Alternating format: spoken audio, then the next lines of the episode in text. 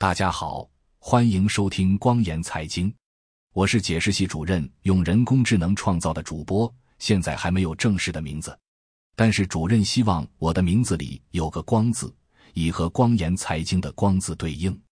主任希望我的名字既要好听，又要好记，还要有好彩头，因此不能叫杀光、烧光、抢光，也不能叫输光、亏光、赔光。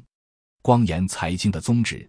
恰恰是帮助读者、听众和观众朋友们，不仅避免被境内外敌对势力杀光、烧光、抢光，也要避免被自己的错误决断导致的输光、亏光、赔光。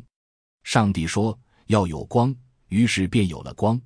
主任说你叫光，因此我就叫光。大家先叫我光哥好了。本次播报的中心思想是。美联储主席鲍威尔在一年一度的杰克逊霍尔研讨会后的发言没有什么新意，语气依然强硬。市场认为其鹰派立场的可能性高于鸽派立场，今年内不排除还有一次二十五个基点加息的可能性。鲍威尔的发言中文译本如下：早上好，在去年的杰克逊霍尔研讨会上，我传达了一个简短直接的信息。我今年的发言会稍长一些。但信息仍然一样，降低通货膨胀到我们的百分之二的目标是联邦储备系统的职责。我们将继续这样做。在过去的一年里，我们已经大幅收紧了政策。尽管通货膨胀从其峰值下降了，这是一个受欢迎的发展，但它仍然过高。如有必要，我们准备进一步提高利率，并打算维持一个限制性的政策。直到我们确信通货膨胀正在持续的朝向我们的目标下降。今天，我将回顾迄今为止的进展，并讨论在追求双重任务目标时我们面临的前景和不确定性。我将总结这对政策意味着什么。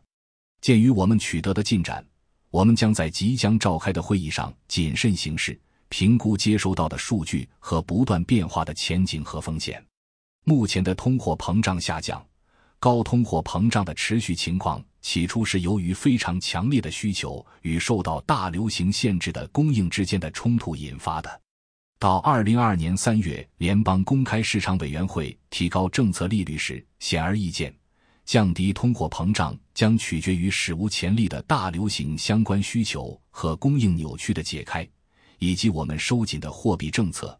这将放缓总体需求的增长，让供应有时间赶上。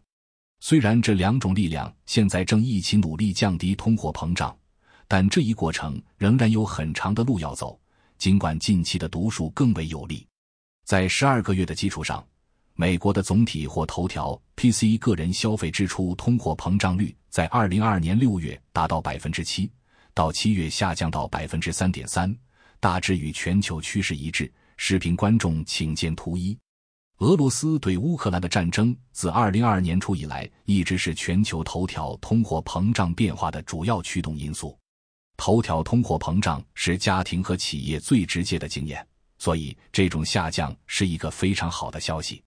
但食品和能源价格受到的全球因素影响仍然波动，可能会提供关于通货膨胀走向的误导信号。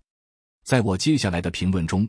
我将重点关注核心 PCE 通货膨胀，其中不包括食品和能源组件。在十二个月的基础上，核心 PCE 通货膨胀率在二零二二年二月达到峰值百分之五点四，然后逐渐下降到七月的百分之四点三。六月和七月核心通货膨胀的较低月度读数受到了欢迎，但是建立通货膨胀向我们的目标持续下降的信心还需要更多的数据。我们还不能知道这些较低的读数将继续到何种程度，或者在未来几个季度内，基础通货膨胀将稳定在何处。十二个月的核心通货膨胀仍然较高，要恢复价格稳定还需要进一步努力。为了了解可能推动进一步进展的因素，分别考察核心 PCE 通货膨胀的三大组成部分是有用的：商品的通货膨胀、住房服务的通货膨胀。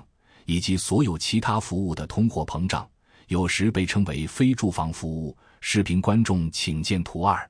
核心商品通货膨胀已经大幅下降，尤其是对耐用品，因为更为严格的货币政策和供需失衡的缓慢解开都在降低它。汽车行业提供了一个很好的例子，在大流行初期，由于低利率财政转移削减了面对面服务的支出，以及从使用公共交通和从城市生活中转移出来的偏好支持，汽车需求激增。但由于半导体短缺，汽车供应实际上下降了，汽车价格飙升，出现了大量的压抑需求。随着大流行及其影响的消退。生产和库存增长，供应改善。与此同时，更高的利率对需求产生了压力。自去年初以来，汽车贷款的利率几乎翻了一番。顾客报告称，感受到了利率上升对支付能力的影响。总的来说，由于这些供需因素的综合效应，汽车通货膨胀已经大幅下降。核心商品通货膨胀总体上也出现了类似的动态。随着供应扭曲逐渐消退和需求增长放缓，通货膨胀预计将进一步下降。在对利率高度敏感的住房领域，货币政策的影响在启动后不久就显现出来。抵押贷款利率在二零二二年翻了一番，导致房屋开工率和销售量下降，房价增长急剧下滑。市场租金增长很快达到顶峰，然后稳步下降。衡量住房服务通胀的指标通常滞后于这些变化，但最近已开始下降。这一通胀指标反映了所有租户支付的租金，以及业主自住房屋可赚取的同等租金的估算值。四，由于租约交替缓慢，市场租金增长的下降需要一定的时间才能体现在整体通胀指标中。市场租金增长放缓只是最近才开始显现出来。大约在过去一年中，新租约的租金增长速度放缓，这可以被视为正在进行中，并将影响未来一年的住房服务通胀。展望未来，如果市场租金增长稳定在大流行前的水平，那么住房服务通胀率也会下降到大流行前的水平。我们将继续密切关注市场租金数据，以了解住房服务通胀的上行和下行风险信号。最后一类是非住房服务，占核心 PCE 指数的一半以上，包括医疗保健、食品服务、交通和住宿等广泛的服务。该类别的十二个月通胀率自指数启动以来一直处于横向波动状态。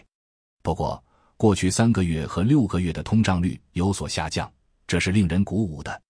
迄今为止，非住房服务通胀率略有下降的部分原因是。许多此类服务受全球供应链瓶颈的影响较小，而且与住房或耐用品等其他行业相比，通常被认为对利率的敏感度较低。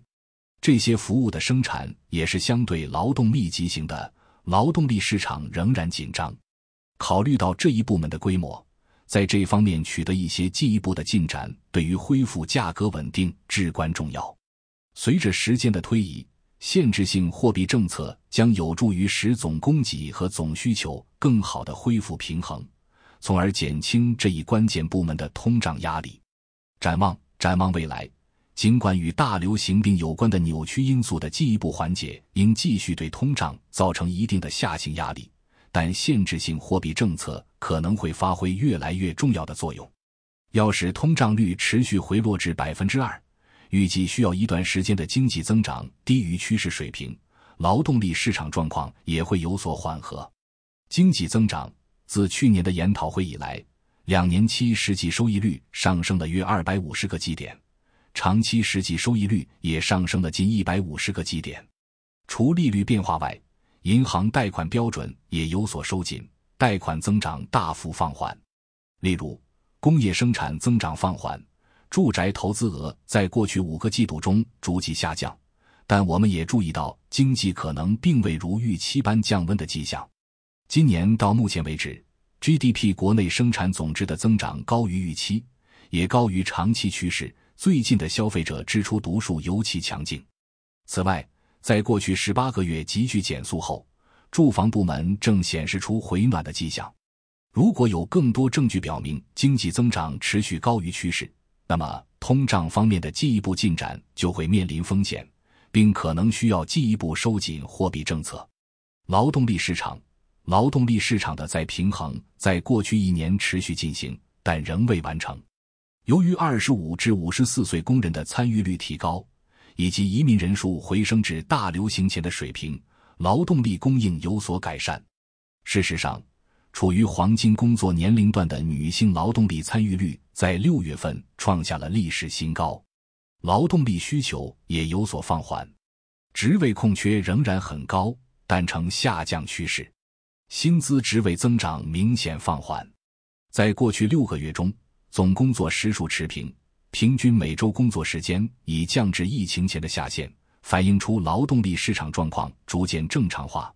这种在平衡缓解了工资压力，一系列衡量指标的工资增长继续放缓，尽管是逐步放缓。视频观众请见图六。虽然名义工资增长最终必须放缓到与百分之二的通胀率相一致的水平，但对家庭而言，重要的是实际工资增长。即使名义工资增长放缓，实际工资增长也在随着通胀率的下降而增加。我们预计，这种劳动力市场的再平衡将继续下去。有证据表明，劳动力市场的紧张状况不再缓解。这也可能要求采取货币政策应对措施。前进道路上的不确定性和风险管理，百分之二十我们的通胀目标，并将继续保持下去。我们致力于实现并维持一种具有足够限制性的货币政策立场，以便随着时间的推移将通胀率降至这一水平。当然，要实时了解何时实现了这一目标是一项挑战。所有紧缩周期都面临一些共同的挑战，例如，实际利率目前为正值，远高于对中性政策利率的主流估计。我们认为当前的政策立场是限制性的，对经济活动、招聘和通胀造成了下行压力。